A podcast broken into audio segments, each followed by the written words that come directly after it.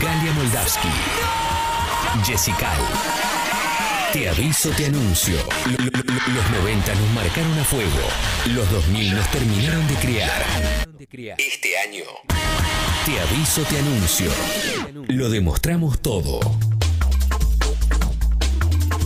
8.28 de la mañana y eh, vamos a actualizarnos de eh, la noticia por ahí más importante para tener en cuenta el día de hoy, es que eh, lanzaron una alerta a Sofía por la desaparición de Maya y a El Veloso de 7 años. Eh, alerta Sofía es un- una búsqueda eh, que, se realiza en casos eh, muy graves y muy urgentes. La información que tenemos es que mm, eh, Maya Yael Veloso vivía con su madre en eh, Villa Lugano, vivían en situación de calle eh, y se separaron cuando un hombre que habían conocido hace poco tiempo le dijo a Maya que iba a llevarla a un local donde le iba a dar una, una bicicleta más grande. Esto fue a las 9 y media de la mañana del lunes y nunca regresó.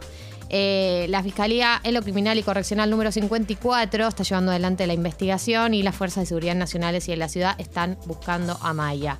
Eh, ¿Qué más sabemos? Que Maya y Estela, que eh, vivían, Estela su madre, vivían en el cruce de la autopista de Lepiane y la avenida Escalada.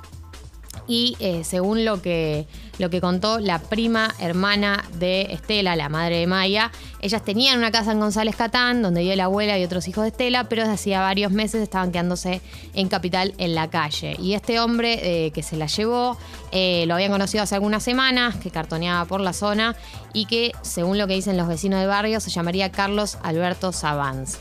Eh, él decía que la nena era linda, que quería ayudarla, le traía galletitas y regalos, socializaba con ella todo el tiempo. Eh, desde entonces, eh, están, desde el lunes a la mañana entonces lanzaron esta alerta Sofía buscando a Maya. Eh, esto que te decía, la alerta Sofía es un sistema de alerta que difunde de manera inmediata y masiva la imagen e información del niño o niña desaparecido. Se aplica en casos de extrema gravedad cuando se sospecha que se necesita el apoyo de una comunidad para encontrar a la persona porque se cree que el riesgo es muy alto.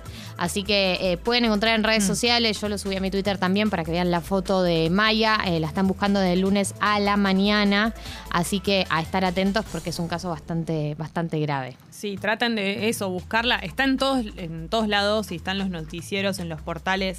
No hay manera de que no veas la imagen y la cara de, de Maya. Es muy importante en este momento fijarse, estar atentos, atentas en la zona. Tal vez no sabemos dónde está, pero digo, si conoces la zona, si andás por ahí, ¿no? Estar más atento de lo, de lo normal. Eh, el tipo estaba como queriendo, sí, generarle la confianza, ¿no? De a poco, como Sí. acercándose a ella. Bueno, nada, esperemos que en cualquier momento nos enteremos la noticia de que apareció. Eh, en Viva. otro, sí, ojalá que sí. En otro orden de las noticias, ayer eh, la agencia gubernamental de la ciudad de Buenos Aires eh, intentó clausurar el hospital español que atiende a 71.000 afiliados y afiliadas del PAMI, que es el principal y es el principal centro de derivación de pacientes del coronavirus de esta obra social en la ciudad.